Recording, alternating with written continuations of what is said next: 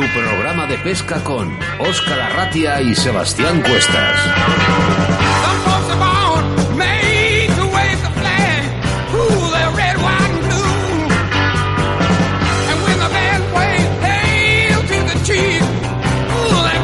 Bienvenidos, eh, bienvenidas a Río de la Vida, bienvenidos a este programa con nombre y apellidos. Jueves 17 de enero, nuestro tercer programa de pesca en Radio 4G, emitiendo desde la 91.3 de tu frecuencia en la provincia de Valladolid y para todo el mundo a través de la aplicación Radio 4G Valladolid. Mi nombre es Óscar Arratia y te voy a acompañar durante esta hora de buena pesca a través de las ondas de la radio, acompañado de mi compañero y amigo Sebastián Cuestas. Hola, Sebas. Hola a todos, buenas tardes desde Radio 4G. En Río de la Vida os invitamos a que os embarquéis en una jornada de pesca radiofónica. Ya estamos en nuestro tercer programa en el que hablaremos única y exclusivamente de pesca e intentaremos acercar esta afición a tus oídos para que te sientas como pez en el agua. Y sobre todo, desde Río La Vida queremos dar las gracias a todos nuestros oyentes por seguirnos día a día en este proyecto. Adelante con el programa. En Río de la Vida, con Óscar Arratia y Sebastián Cuestas.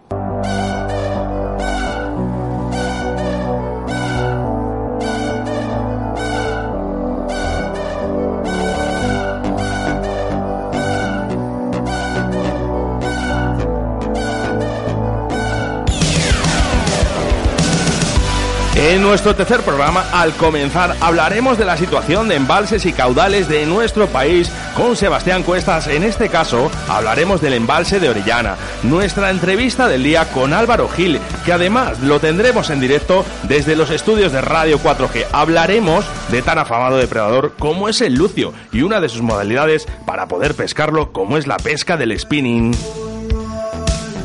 sortearemos en directo un lote de productos que nos ofrece Álvaro Gil de su marca patrocinada por IKR. Y es que tienes que estar muy atento, ya que para conseguirlos solo tienes que escuchar el programa. Daremos el nombre del ganador en directo a todos aquellos que enviéis la respuesta a la siguiente pregunta. ¿En qué año se ha introducido el lucio en España? Venga, que no has estado atento, te la vuelvo a repetir. ¿En qué año se ha introducido el lucio en España? Ya nos puedes enviar los WhatsApps a través del 681 07 2297. Envíanos la respuesta y ya puedes ser uno de los ganadores de IKR de este lote de productos. Nos vamos con el patrocinador oficial de este jueves. En nuestro tercer programa tenemos de colaborador especial a Deportes Antón, en donde podrás encontrar todo tipo de materiales para la pesca de la trucha, del lucio, del black bass, de la lucioperca, de la carpa y del barbo, además de complementos para la montaña y la naturaleza. Es una tienda especializada en artículos para la pesca mosca, en la cual te asesorarán de la mejor manera posible para tus jornadas de pesca. Puedes localizarlos a través de su Facebook Deportes Antón, correo electrónico info arroba deportesantón.com, su página web www.deportesantón.com, en la dirección Paseo de Zorrilla 131 47 008 Valladolid o su teléfono de contacto que es el 983 47 81 51 o el 620 15 54 10. En nuestro rincón del oyente tus quejas y denuncias en este espacio que es para todos. Y es que eh, nos hacemos eco de tus eh, reclamaciones e intentamos ayudarte. Tendremos a Agustín Albiol, coordinador nacional y portavoz de la Plataforma de Defensa de la Pesca y jefe de comunicación de la Federación Española de Pesca y Casting, hablándonos de las especies invasoras. ¿Cómo no? Acordarnos de nuestros colaboradores y darles gracias a todos ellos por estar hoy aquí Autovía del Pescador, Pescaolit, Armería Caimo, ID Salud y Descanso, Riverfly, nuevo, Tornos Roll, nuestro nuevo patrocinador, en el que tendremos muy buenas noticias dentro de muy poco, tornos excepcionales para todos tus montajes de moscas. Gracias Tornos Roll por entrar a colaborar con nosotros. Y como no, nuestro especial Deportes Antón, nuestras formas de contacto en directo a través de nuestro WhatsApp en el número 681 07 22 97 y el correo electrónico río de la vida 4g arroba gmail.com. Agréganos y síguenos en Facebook e Instagram Río de la Vida y después del programa subiremos a iBox nuestro podcast. Por si no lo has escuchado o a lo mejor quieres volver a escucharnos, suscríbete a nuestro canal totalmente gratuito Río de la Vida. Hacemos mención especial a los diferentes países en los que ya se nos va escuchando Río de la Vida. En Rusia, en Polonia, en Chile, Argentina, Italia y Portugal. Gracias a todos aquellos, aquellas personas que nos escuchan desde todos los países. Síguenos a través de Facebook, Río de la Vida.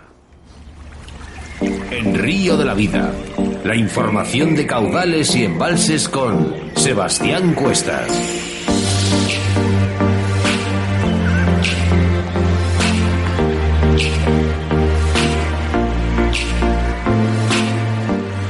Hoy en Río de la Vida hablamos del embalse de Orellana, situado en la provincia de Badajoz. Es un embalse elevado a la categoría de mito. Tras décadas de grandes y abundantes capturas, en tiempos en los que aún no existía Internet y sus redes sociales, el boca a boca, y las revistas especializadas acabaron señalando Orellana como un escenario idílico para la pesca deportiva.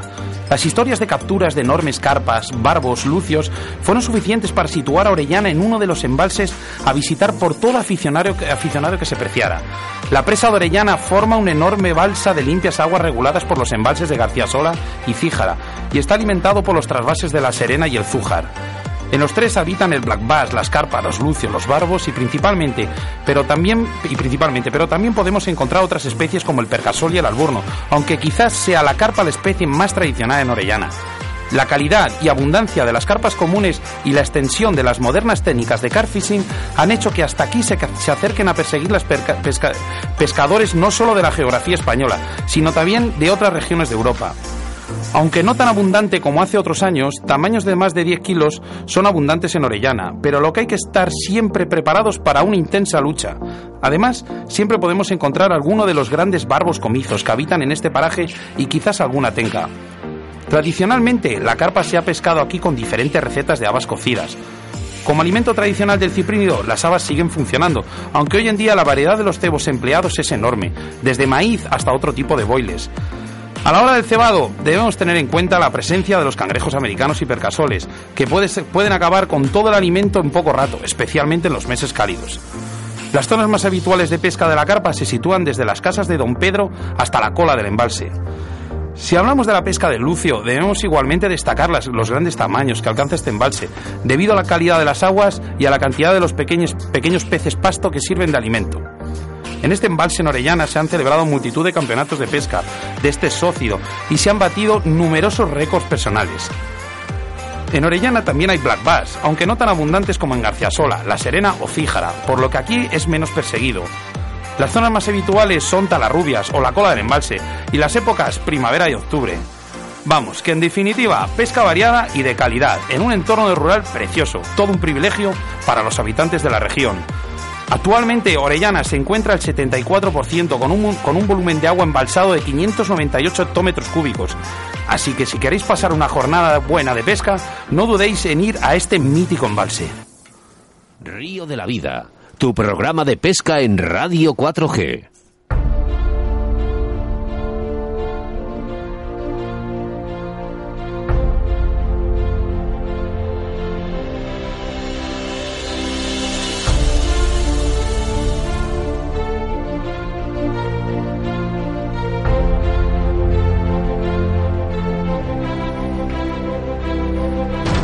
Gracias, eh, Sebas, eh, por la información de embalses y caudales. Y si hoy no ha sido tu caudal preferido, no te preocupes, ya que en algún día hablaremos de él. Háznoslo saber en nuestro WhatsApp 681-07-2297 y nosotros te ayudamos. En el anterior programa hemos hablado de la pesca de la carpa y más concretamente de la modalidad del car fishing. Y en esta ocasión tendremos como invitado del día a Álvaro Gil, que nos hablará de la pesca del lucio y su modalidad de la pesca spinning.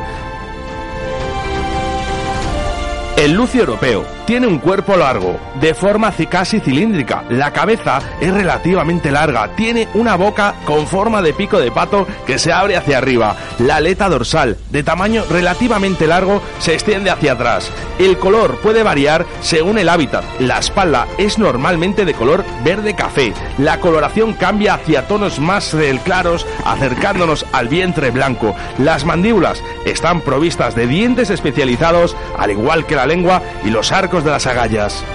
Si hablamos de los orígenes de este pez, el lucio fue introducido en España por el Servicio Forestal de Icona.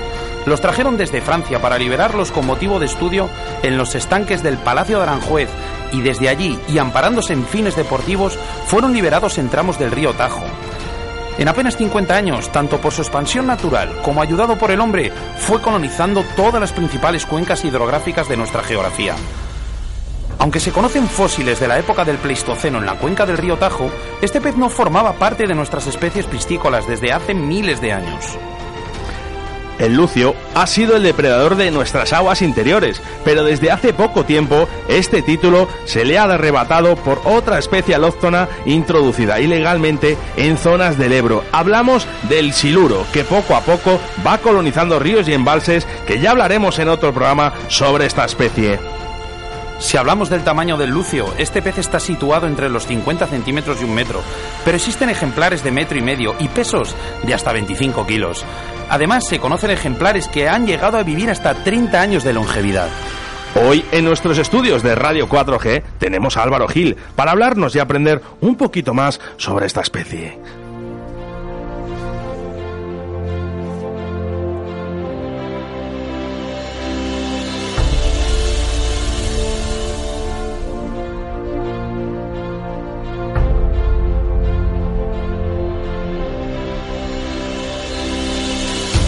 Río de la Vida, tu programa de pesca en Radio 4G.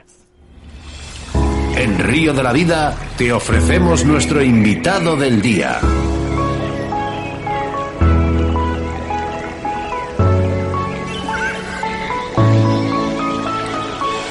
Hoy tenemos a un experimentado pescador de Valladolid, un amante de la pesca, de la fotografía, de la naturaleza. Él es Álvaro Gil. Hola Álvaro.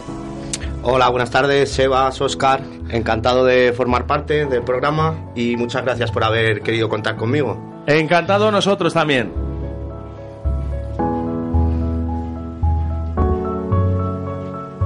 Sabemos eh, que eres un apasionado del mundo que rodea a la naturaleza. Cuéntanos quién es Álvaro Gil y cómo se forma en este mundo de la pesca. Bueno, pues desde muy pequeño recuerdo, eh, prácticamente desde que tengo conciencia, que siempre comencé con la caza en primer lugar y luego un poquito más tarde con la pesca. Eh, recuerdo que mi padre y mi hermano se levantaban temprano para ir a cazar y muchos días sin que me avisaran prácticamente me levantaba de madrugada para intentar ir con ellos. Pero claro, eh, la caza es muy complicada, dura, jornadas muy largas y no me llevaban. Entonces yo me quedaba llorando en casa, me volví a meter a la cama y luego poco a poco con el paso de los años pues ya fui yendo a casi todas las jornadas de caza.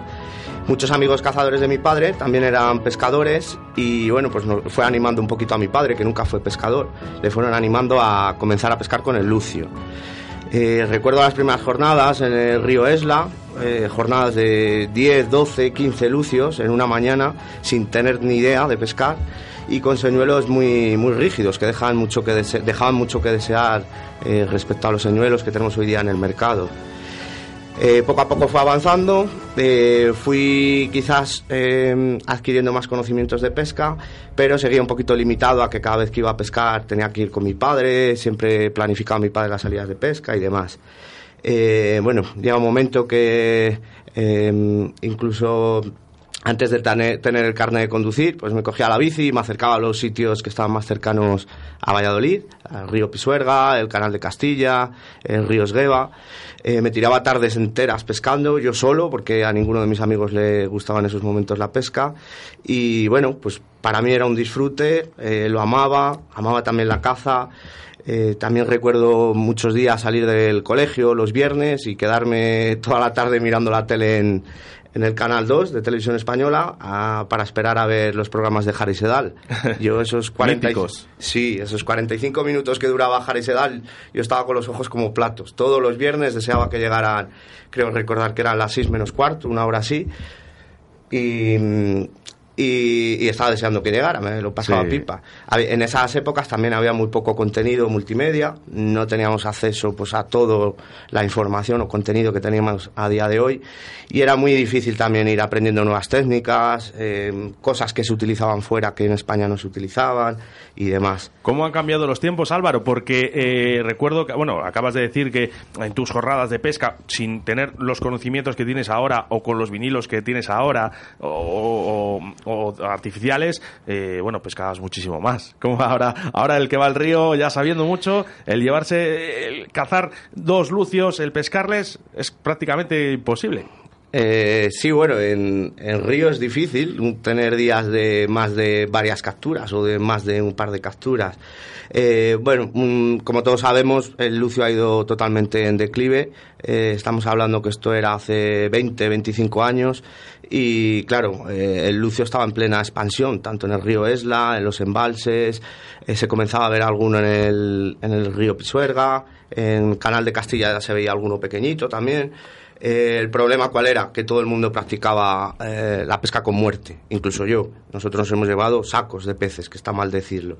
Pero bueno, los tiempos cambian, las personas también. Gracias a Dios se va inculcando cada vez más el captura y suelta.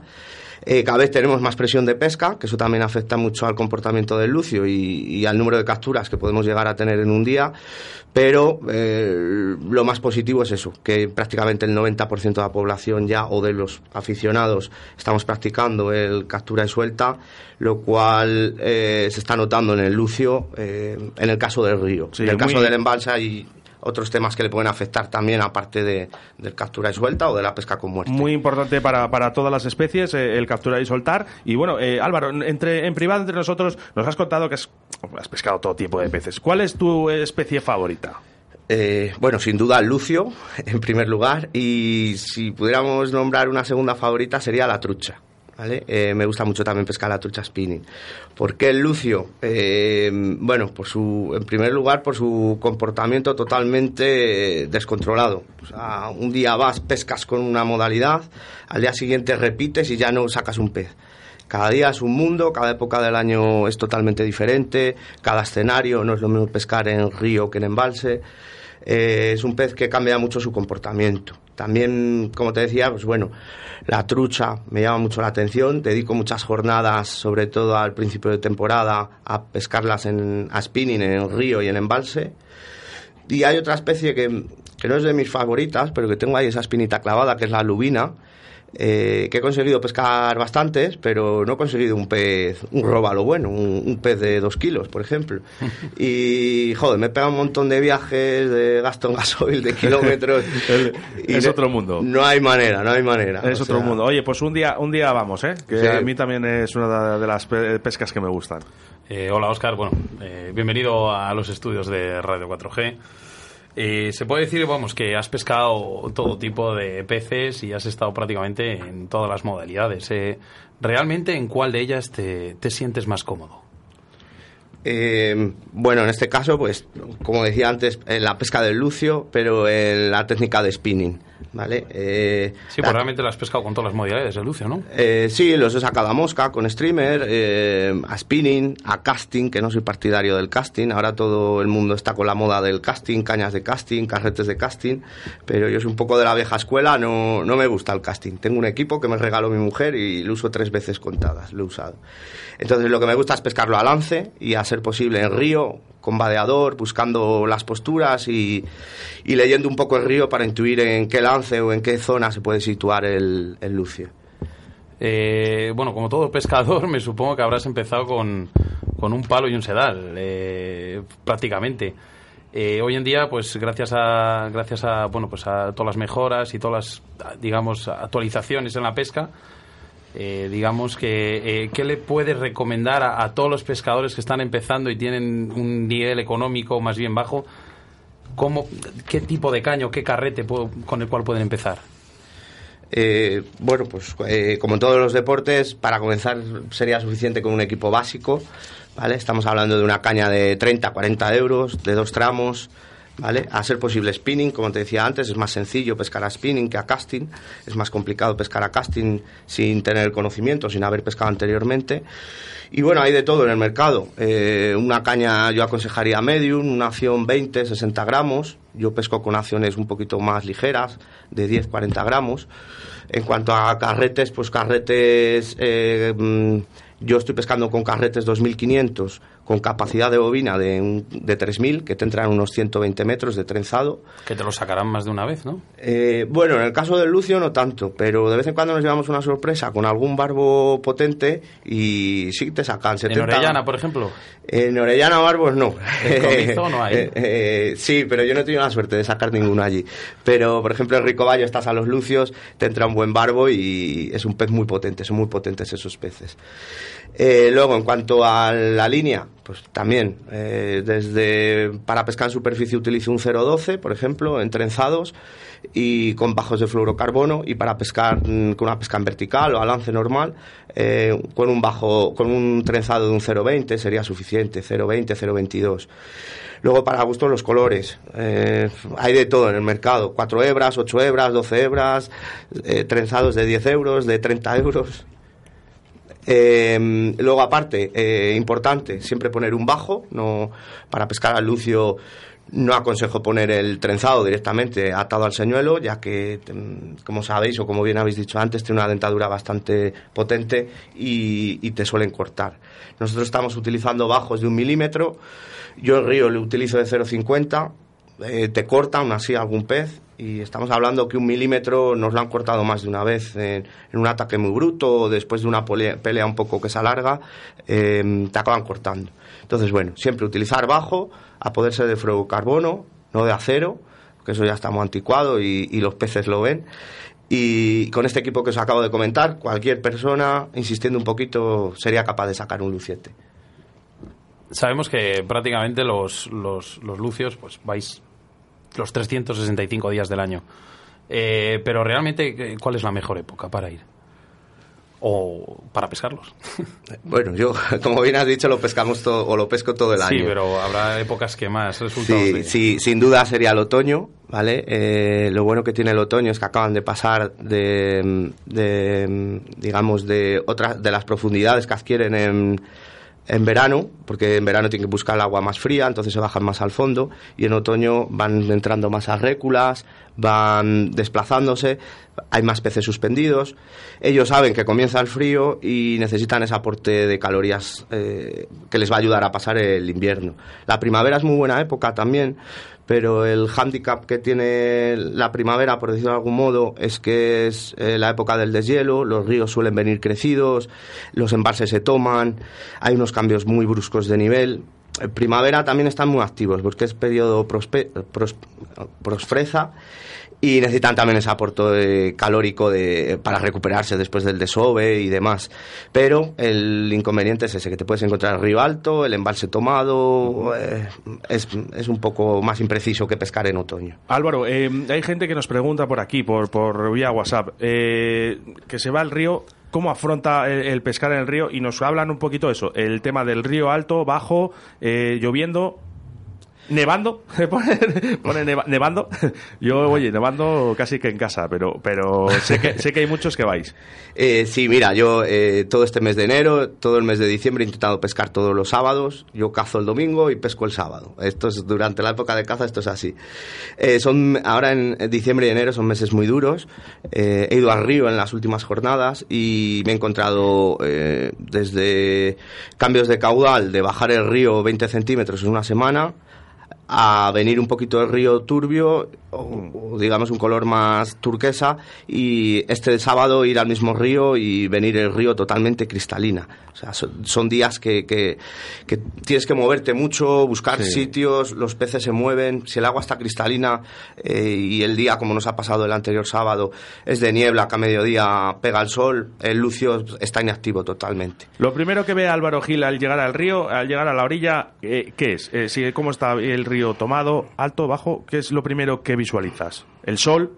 Vale, bueno, por, por el camino el tiempo. y luego el río. Y luego, cuando llego al río, ¿vale? Eh, eh, viendo el tiempo que hace, pues ya un poquito por el viaje, si voy solo o, si en el caso de ir con algún compañero, vamos comentando pues qué zonas van a ser mejor o peor. Luego te puedes llevar un susto porque llegas al río y te lo encuentras crecido, o como ha pasado el otro día, bajito, cristalino, pues ya tienes que echar todas las fichas posibles y, jugártela, eh, decidir. El otro día fuimos a un río de la provincia de León, un río estrechito con un caudal bajo y nos tuvimos que ir a otro de la provincia de Zamora porque eh, sabíamos que allí no íbamos a hacer nada.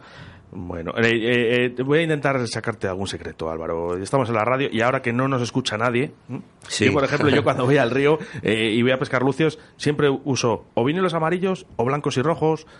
¿Qué usa Álvaro? vale. tres ese, ese primer vinilo que tú llegas y dices, en este confío. Este es el primero que yo pongo para que cuando saque el primer pez, luego ya voy más tranquilo, ¿no? Como todos. Vale.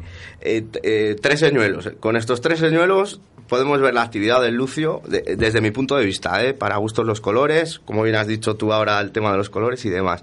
Pero yo tres señuelos. Yerbite, vinilos, Real Sad, que en este caso son los quisutos, que luego hablaremos de ellos, y lipless, ¿vale? cada señuelo, el porqué, un Yerbite Yerbay es el típico rapala de toda la vida, pero con un babero muy pequeño y que no profundiza más de un metro. Yo solo los utilizo en color alburno, emiten un montón de destellos y lo podemos trabajar de tres maneras, o es lo que suelo hacer yo. Yo lanzo en abanico, lanzo primero las posturas que, donde creo que está el lucio y si no he obtenido picada, eh, hago un abanico. Intento pescar lo que son todos los tramos del río. Eh, tres técnicas. Jerking, que sería traer el jerkbait a tirones muy fuertes y que el pez venga muy errático, ¿vale? Eh, recogida lineal, por si algo, vemos que el jerking lo sigue el lucio pero no lo acaba de atacar, pues bueno, cambiamos el método de recogida. Y por último, stop and go, que se viene a llamar, que es eh, tres tirones, lo paras, lo dejas suspendido 30 segundos sin miedo, 40 segundos y vuelves a recoger. ¿Vale? De esta manera activamos los peces. Si con el Yerbite no he movido ninguno o me han seguido y no he conseguido picada, eh, meto el vinilo. El vinilo da muchas picadas. El vinilo lo podemos trabajar prácticamente arrastrando por el fondo. Eh, los vinilos con los que yo pesco eh, con Kisuto son montajes Texas, son vinilos que no se enganchan. O sea, va a pegar siempre la cabeza plomada en el tronco, en la rama y no se engancha, a diferencia de un yerbike que podríamos engancharlo. Y en último lugar, si no he tenido picadas o he visto un pez que ha seguido los dos señuelos y no lo he conseguido sacar, utilizo lipless porque son señuelos que emiten muchísimo ruido, muchísima vibración y lo que hacen es irritar al pez, eh, sacarle la mala leche para que se lance y se lo coma. ¿Vale? Yo son los tres que utilizo. Ya un poco, ¿no? Eso es. Y siempre me gustan, o sea, te puede decir todo el mundo que ha pescado conmigo, siempre pesco con colores naturales, excepto en aguas tomadas, que como es lógico hay que meter algo color fluo, un amarillo, un blanco, un naranja, para darle un poco más de visibilidad al señuelo. Pero yo siempre con imitación de alburno, lomos azules, verdes y barriga blanca o plateada. Eh, todos estos vinilos que nos estás hablando, o señuelos, eh, casi todos los que utilizas hoy en día son de la marca IKR, que es la marca que, que te patrocina. Desde aquí, desde Río de la Vida y Radio 4G, queremos dar las gracias a IKR por ese lote de productos que, que al final del programa daremos el ganador, pero cuéntanos un poquito de la marca de IKR. ¿De qué va? ¿Qué, qué, qué tipo de señuelos? Un poquito de todo, porque yo personalmente pues te he visto muchas fotos, unos vinilos preciosos, pero a todos aquellos que no la conocen, háblales un poquillo. Eh, bueno, pues mira, yo conocí la marca de IKR a través de un compañero que lo patrocinaban, que es de Coruña, es Alex Cedeira, le mando desde aquí un fuerte abrazo. Eh, me comentó que utilizaba estos vinilos en el mar para la pesca de lubina y le funcionaban genial. La marca, en principio, eh, se lanzó pensada para buscar, para pescar en el mar, sobre todo para pescar eso, dentones, lubinas, peces de rock fishing y demás. Eh, yo, como le daban tan buen resultado en el mar, pues siempre me pica la curiosidad y como viajo por mi trabajo por toda España, una vez pasé por donde tiene la fábrica eh, mi compañero Edu Y bueno, pues me puse en contacto con él, me enseñó los almacenes y demás, eh, me explicó todo, le, le, hice unas compras de unos vinilos, lo probé en agua dulce, lo llamé y le dije, oye, esto, tío, esto... Una bomba. Esto es dinamita.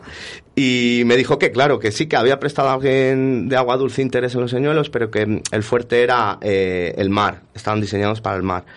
El caso es que la marca se consolida sobre el 2013 eh, un poquito más adelante, eh, la marca decide lanzar el producto también a agua dulce o en aguas de interior y hacer distribuidores por toda España a nivel de interior. Y ahí decide contar conmigo, ya que ya lleva un par de años utilizándolo con muy buenos resultados, como, como eh, colaborador de la marca. ¿Vale? A día de hoy, bueno, llevo, llevo cuatro años con ellos, tres años de, con el patrocinio. ¿vale? Como staff de la marca KR y prácticamente nosotros otros señuelos. Eh, muchas veces eh, la gente que viene conmigo a pescar y demás me dice, joder, no le quitas en todo el día. Digo, claro, luego me, será, ¿no? Claro, luego me veis que saco los peces con él, es por eso, porque pesco 12 horas con el mismo señuelo. Pues, como si pesco media hora con otro señuelo, muy difícil es que me piquen en esa media hora. Pero mm, lo bueno es ese, que son, son señuelos muy buen diseñados, muy, muy buenos de precio, que nos podemos permitir tener un enganche y dejarlos y, y que tienen muy buen funcionamiento y de muy buena calidad. ¿Quién, Uy. Eh, quien conoce a Álvaro Gil eh, sabe que has grabado varios programas de pesca y actualmente unos cuantos para el canal de Caza y Pesca y hablamos un poquito de esto.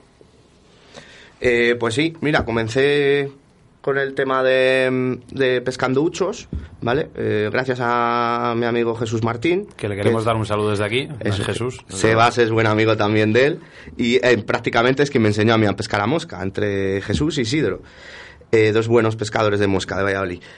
Eh, yo me comentó, cogimos el coto los dos y de los uchos y me comentó Chuchi que Jesús, en este caso, que se pescaban a ninfa y yo me parecía un poco así increíble. Entonces fuimos un par de años, reventamos el coto, o sea, allí sacamos 20, 30 buchos cada uno y dije, esto, esto lo tiene que ver alguien.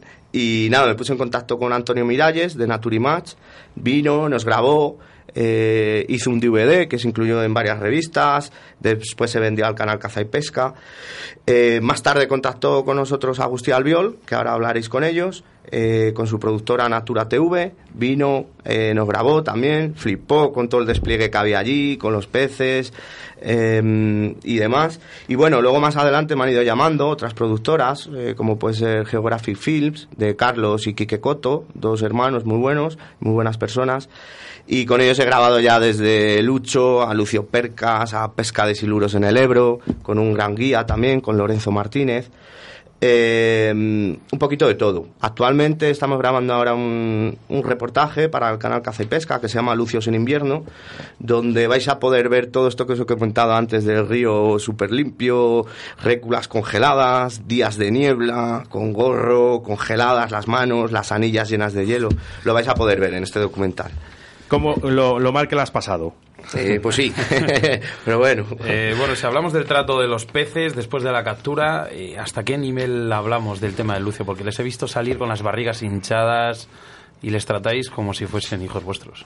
Eh, sí, por desgracia hay un poquito de desconocimiento en cuanto a la manipulación del pez, pero bueno, cada vez también eh, se va dando más información, la gente se eh, ve vídeos y demás. Eh, había un problema y es que en verano, o hay un problema, que en verano los lucios suelen estar profundos y al subirlos desde cierta profundidad, eh, la descompresión que realizan no, no, les permite expulsar todo el aire de la vejiga natatoria. Entonces a descompresión se le hincha la vejiga natatoria y, y el lucio no puede, aunque lo suelte, se queda flotando y no puede llegar a profundizar.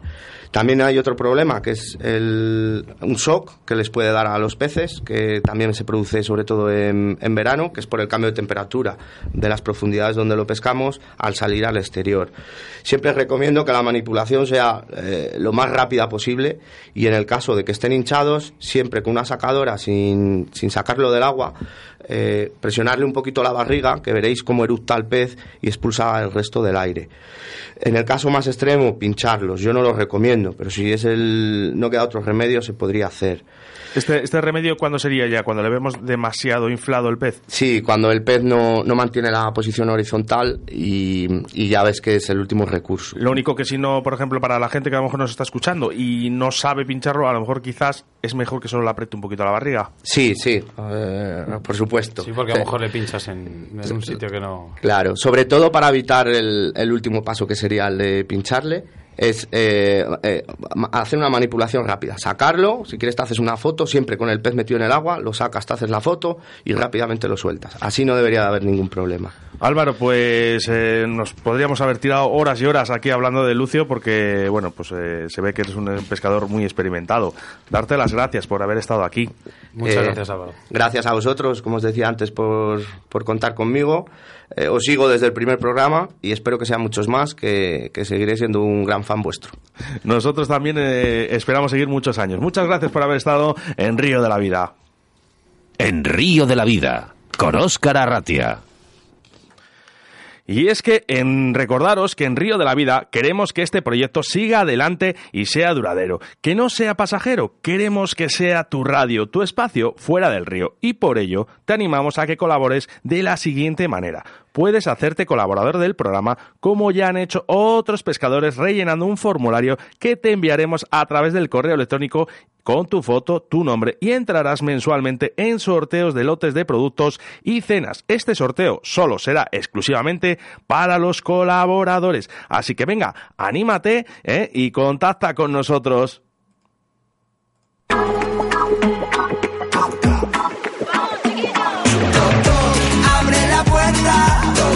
Nuestros colaboradores eh, Autovía del Pescador, Pesca Olid, Armería Caimo, ID Salud y Descanso, Riverfly, Tornos Roll, de tornos especializados para tus moscas y Deportes Antón, responsables de tener estos fantásticos lotes de que sorteamos cada semana a través de nuestro Facebook. Si todavía no eres eh, nuestro amigo, ya estás tardando en agregarnos y ser un premiado más, como por ejemplo el del día 24, que sorteamos un lote de productos de la tienda de deportes Anton. Nuestra forma de contacto a través de nuestro Facebook e Instagram Río de la Vida en directo ya nos llegan algunos de vuestros mensajes a través del WhatsApp en el número 681 07 22 97. Repito, 681 07 22 97. Y bueno, ya nos están llegando algunos de los WhatsApps eh, dándonos eh, aquí eh, los datos eh, de- sobre la respuesta eh, que hacemos hoy. Se van a esperar un poquillo. Eh, Oye, vamos a recordar la A ver, pregunta. venga, que, que es que de ellos. Ha, ver, llegado, ver, ha, llegado, ha llegado mensajes. Eh, ¿Cuál es la Sí. pregunta? Anda, que eh, la hemos dicho ya tres veces, compañero. A ver, David de Girona, felicidades por el programa. Me gusta mucho, pero lo que no me gusta es que dure muy poco. Ay, a nosotros también. Eh, ya sabes una cosa, que dicen que las cosas buenas pasan muy rápido. Más, a ver, Antonio de Málaga. ¿Para cuándo un programa del Barbo Gitano? Un saludo y a seguir así, cracks. Pues Antonio, nos acabas de pillar para eh, el próximo programa dentro de dos. dentro de dos. Estate muy atento. Además, eh, lo vamos soltando en nuestras redes sociales. A ver, el último, que es que si no se nos, se nos va el programa. Edurne, de Bilbao. Me gustaría que hablaseis de la trucha arcoiris en los cotos intensivos. A UPA Río de la Vida. Sí, Pues Edurne, a UPA UPA. hablaremos, hablaremos ahora. Escuchar, dentro de un rato vas a escuchar algo. Sobre una isla en Río de la Vida, con Sebastián Cuestas.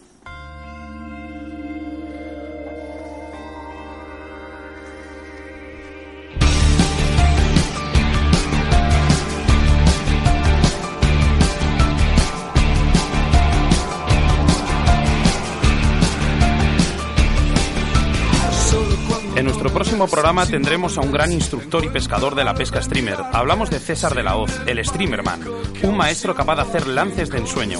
César nos hablará de la pesca de trucha con cañas de dos manos y nos dará pequeños trucos para mejorar nuestros lances y poder sacar el máximo partido a nuestras cañas. Recordaros que, ya queda poco para dar el ganador del sorteo, así que estamos, haciendo, que estamos haciendo en directo. Para todas aquellas personas que habéis contestado correctamente a la pregunta que dijimos al principio del programa. ¿En qué año se ha introducido el lucio en España? Venga, envíanos un WhatsApp con la respuesta y tu nombre al teléfono 681 07 22 97 y el lote de IKR puede ser tuyo. Recordad que en este programa eh, no podría ser posible sin nuestros patrocinadores y hoy en nuestro tercer programa tenemos de patrocinador especial a Deportes Antón, en donde podrás encontrar todo tipo de materiales para la pesca de la trucha, del lucio, del black bass, incluso de la lucioperca, de la carpa y del barbo, además de complementos para la montaña y la naturaleza. Es una tienda especializada en artículos para la pesca mosca, en la cual te asesorarán para pasar la mejor manera tus jornadas de pesca. Puedes localizarlos a través de su Facebook, Deportes Antón, su correo electrónico info arroba deportesantón.com, en su página web www.deportesantón.com, localizarles en la dirección Paseo de Zorrilla 131 47008 Valladolid o llamándoles al teléfono de contacto que es el 983 47 81 51 o el 620 15 54 10. Nuestro correo electrónico muy importante para la sección que viene a continuación en el rincón del oyente, río de la vida 4g arroba gmail.com. Tus denuncias, quejas o dudas a través de esta sección, nosotros nos hacemos eco y te ayudamos porque esta es tu sección. En este caso vamos a hablar con Agustín Albiol, hablando de las especies invasoras y su plataforma de defensa de la pesca. Así que venga, vamos a intentar contactar con él a través del teléfono y mientras vamos escuchando un poquito de música.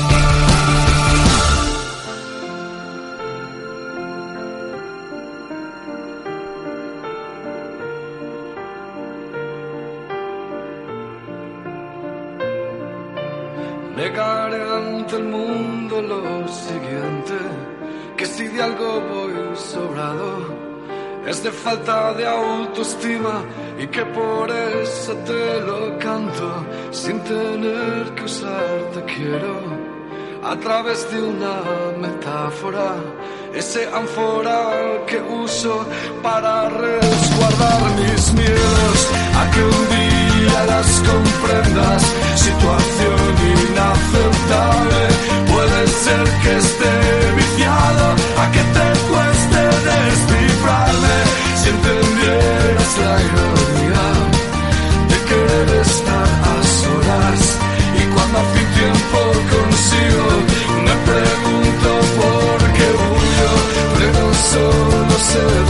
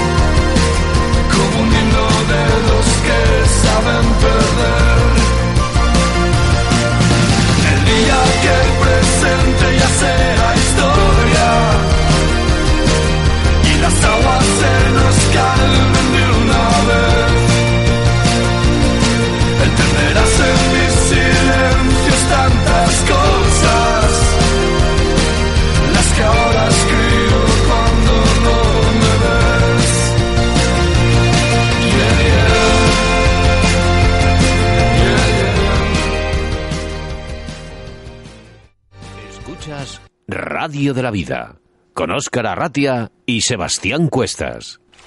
Tus denuncias y quejas a través de Río de la Vida.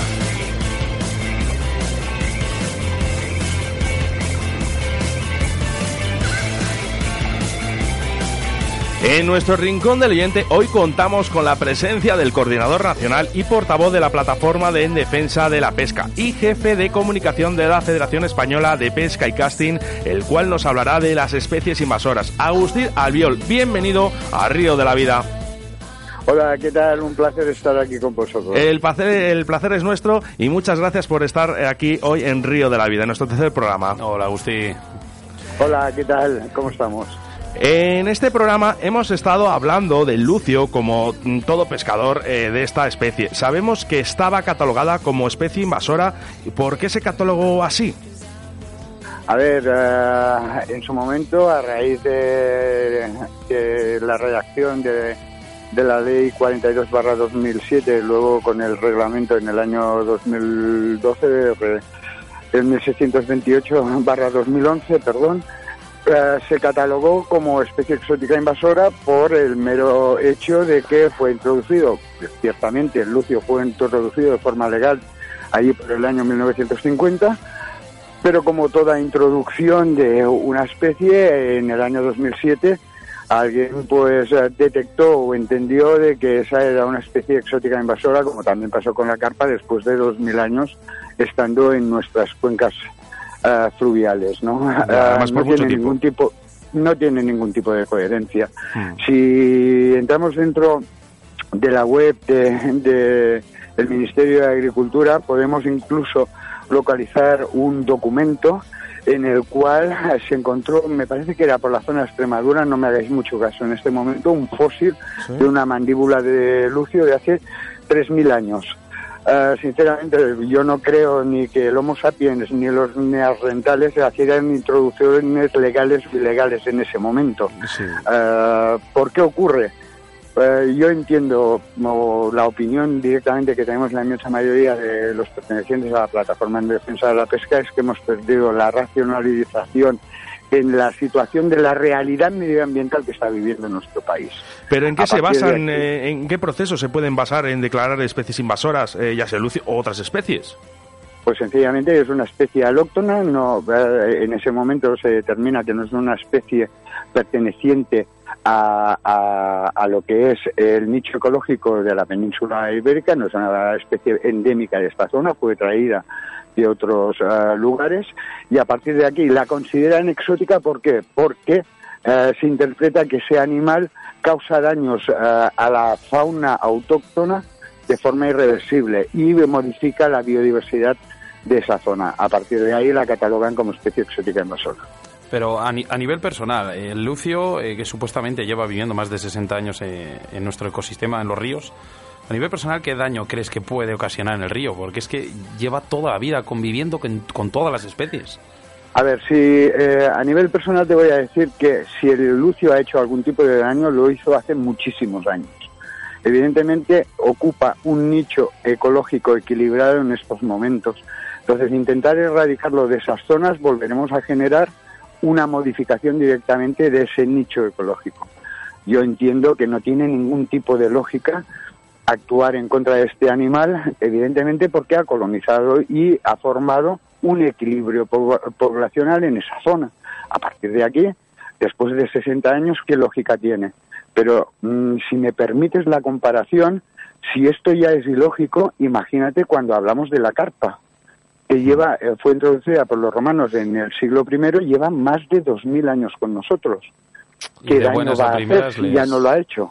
Sí, sí. Es más, yo diría una cosa, si es tan dañina, es que no quedaría otro pez en las aguas continentales de nuestro país, Bueno, porque pues se lo habría cargado todo. Visto no que es además así, conviven con otros peces. Eh, para, Evidentemente. Para la gente que no, que no sabe cuándo, en qué fecha se introdujo el, vamos, se introdujo, se catalogó el lucio como especie invasora, eh, ¿cuándo, cuándo, cuándo se le catalogó y cuándo, cuándo salió? Porque sabemos que hace, hace poco Esto ha fue- salido de...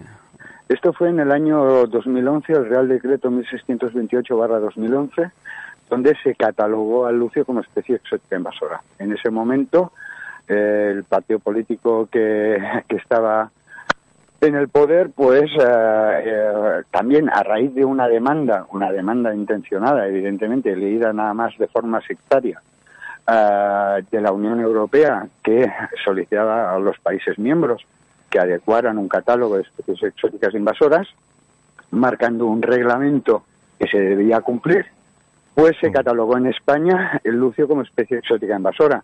Pero ese reglamento que marcaba la Unión Europea marcaba una serie de, con- de considerandos que no se tuvieron en cuenta. Entre ellos, eh, el coste de la, acci- de la inacción, qué pasaba si no hacíamos nada, no se tuvo en cuenta, pero el más importante de todos, la repercusión económica que efectuaba directamente el sector.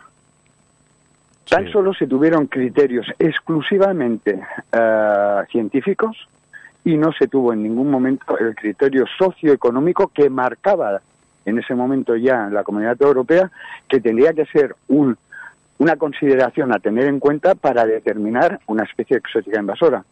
No se tuvo en cuenta porque no se consultó al colectivo, tan solo se basó, como ya os he dicho, en criterios científicos y a partir de ahí nos apareció el lucio como especie exótica invasora como tantas otras especies, ¿eh? carpa, black Sí, bass, sí, sí. etcétera. Eh, Agustí, cambiando Bueno, de especie... pues. eh, eh, perdón, perdón, perdón, sigue, sigue. No, no, trucha arcoíris no, porque no fue catalogada en Eh, ese momento. bueno, sí, es lo que te quería decir, digo que cambiando de especie, ¿no? Que sabemos que la trucha arcoiris ha salido de este grupo llamado de especies invasoras, pero ¿por qué en comunidades como en Castilla y León no se permite repoblar? Como por ejemplo en cotos que ya fueron intensivos de esta especie. Permíteme que te matice. Eh, no ha Sí, salido. sí, por supuesto, Es que- eres el experto. No, no, que va. Permíteme que te matice. No ha salido. Es que nunca ha estado. Es que la trucha arcoíris y la carpa no han estado catalogadas en nuestro país. Entonces, un error de la sentencia del Tribunal Supremo, muy- eh, perfectamente defendida, en este caso por el abogado de la Federación Española de Pesca y Casting, Juan Balaguer, así como con Eduardo, el letrado de la Asociación Española de Black Bass, en la cual recurrieron directamente al Tribunal Supremo diciendo, ¿cómo ustedes descatalogan algo que no está catalogado? Es que Claro. desde el punto de vista jurídico no tenía ningún tipo de sentido. No, es que no tiene ningún tipo de lógica. No, no, eh, evidentemente, no tenía ningún tipo de lógica.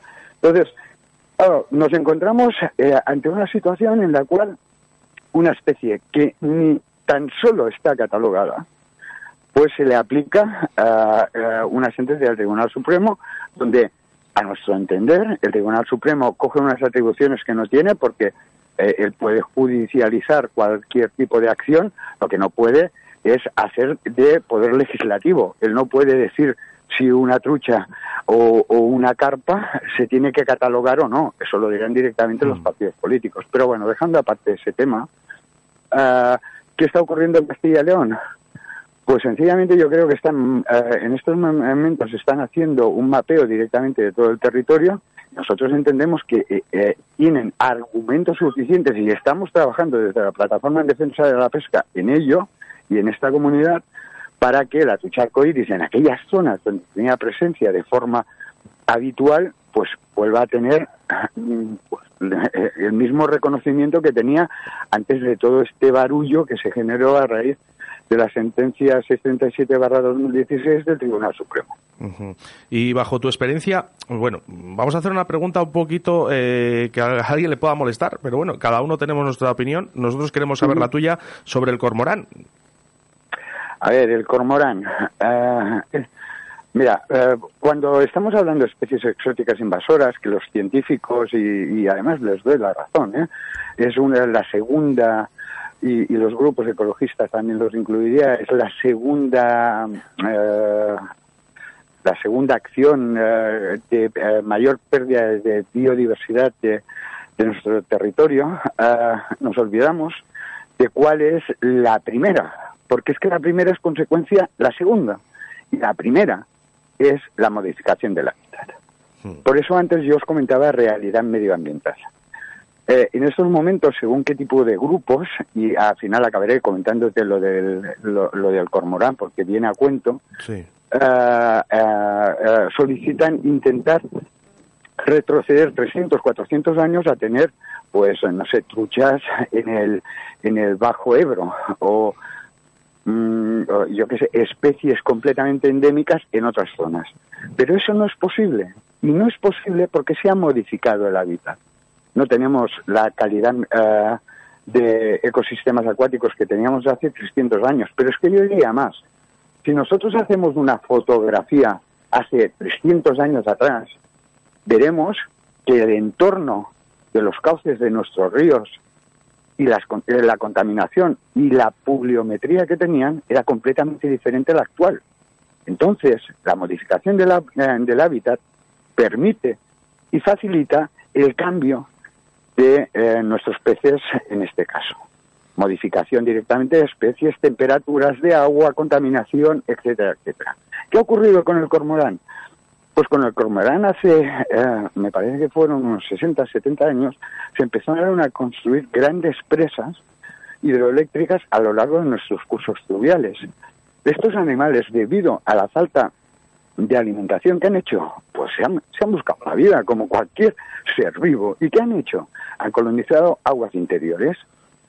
¿Qué Sí. ocurre? Que esto se produce directamente porque hay una protección de este animal Y esta protección, como siempre, vamos tarde y eh, nosotros la vamos a defender siempre. Cualquier especie que esté amenazada la tenemos que defender y procurar de que no de- desaparezca, pero lo que está claro es que con esa protección lo que no podemos hacer es desequilibrar el número de ejemplares que existen. Sí, Claro, a lo mejor, se, eh, a lo mejor se va a hacer pasado- tarde. Cuando queramos reaccionar se va a pasado- hacer tarde. Eh. Agustín, em, eh, tenéis eh, dentro de poco una macromanifestación, ¿verdad? Eh, eh, vamos a recordar a la Pues gente eh, por oye, pues que la gente está de acuerdo y que pueda apoyaros. Evidentemente, nosotros tenemos previsto para el día 3 de marzo la organización de la macro manifestación por el mundo rural, convocar, y estamos convocando, y hay un seguimiento masivo en estos momentos, a, de todo el colectivo de cazadores, pescadores, ganaderos, agricultores, para trasladar directamente a la sociedad lo que nosotros entendemos como agravios no entendidos por la zona, diríamos eh, nosotros, de algunos sectores del mundo urbano, ¿vale?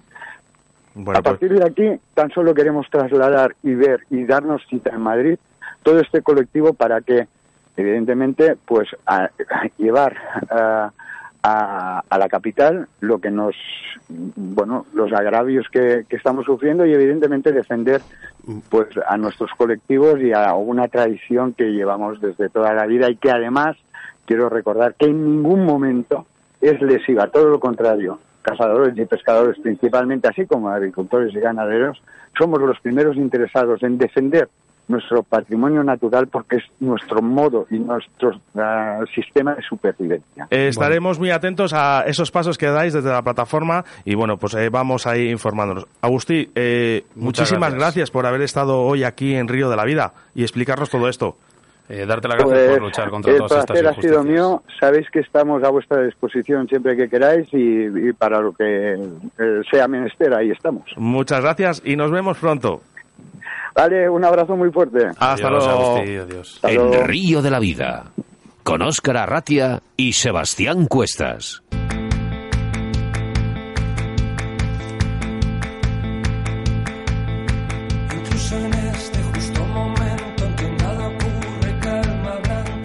Recordaros que estéis muy atentos a nuestro próximo programa porque tendremos a un gran instructor y pescador de la pesca streamer. Hablamos de César de la Hoz, un gran maestro capaz de hacer lances de ensueño. César nos hablará de la pesca de la trucha con cañas de dos manos y nos dará pequeños trucos para mejorar nuestros lances y poder sacar el máximo partido a todas nuestras cañas. Además, recordaos que desde Río de la Vida nada podría ser posible sin nuestros colaboradores. Autovía del Pescador, Pescaolit, Armería Caimo, ID Salud y Descanso, Riverfly, nuestro nuevo patrocinador de hoy, Tornos Roll, Tornos eh, para tus montajes de moscas y Deportes Antón. Gracias a todos ellos por ayudarnos a realizar Río de la Vida y a través de la radio. Recordaros nuestro WhatsApp a través del 681 07 2297 y te doy tiempo a que nos puedas agregar en tu móvil como amigo 681 07 2297. Vamos a leer algunos de los mensajes o bueno, si es que andamos No da tiempo, no pilladísimos de tiempo, tiempo. Sebas. Pues venga, nos vamos con el, el ganador del sorteo de hoy. Eh, bueno, pues cambiando de tercio, vamos a dar el ganador de nuestro sorteo en directo para todas aquellas personas que habéis respondido correctamente a la pregunta que hemos formulado al principio del programa. ¿En qué año fue introducido el lucio en España? Pues fue introducido en el año 1949 por los franceses.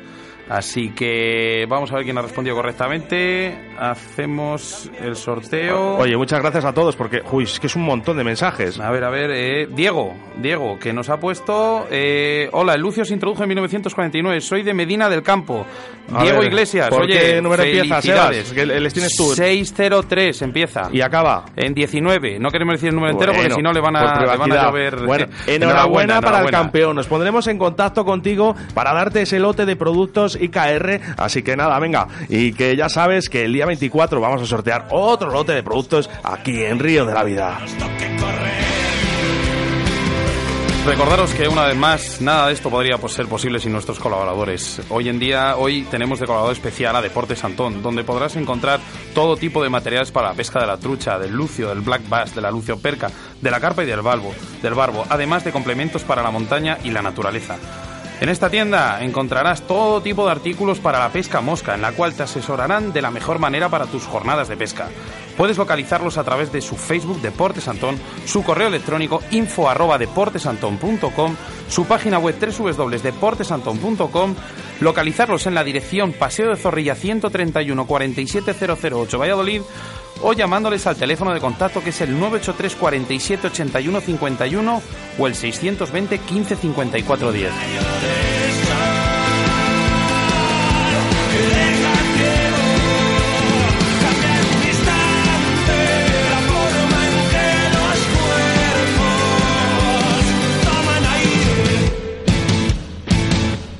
Río de la Vida, tu programa de pesca en Radio 4G.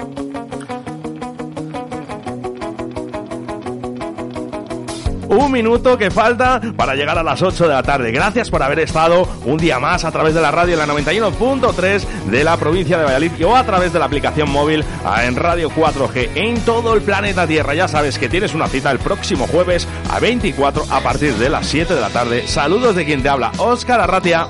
Gracias, muchísimas gracias por escucharnos día a día. Queremos recalcar que nada de esto podría ser posible sin vosotros. Encantado de ver pasar estos 60 minutos hablando de lo que nos gusta, que es la pesca.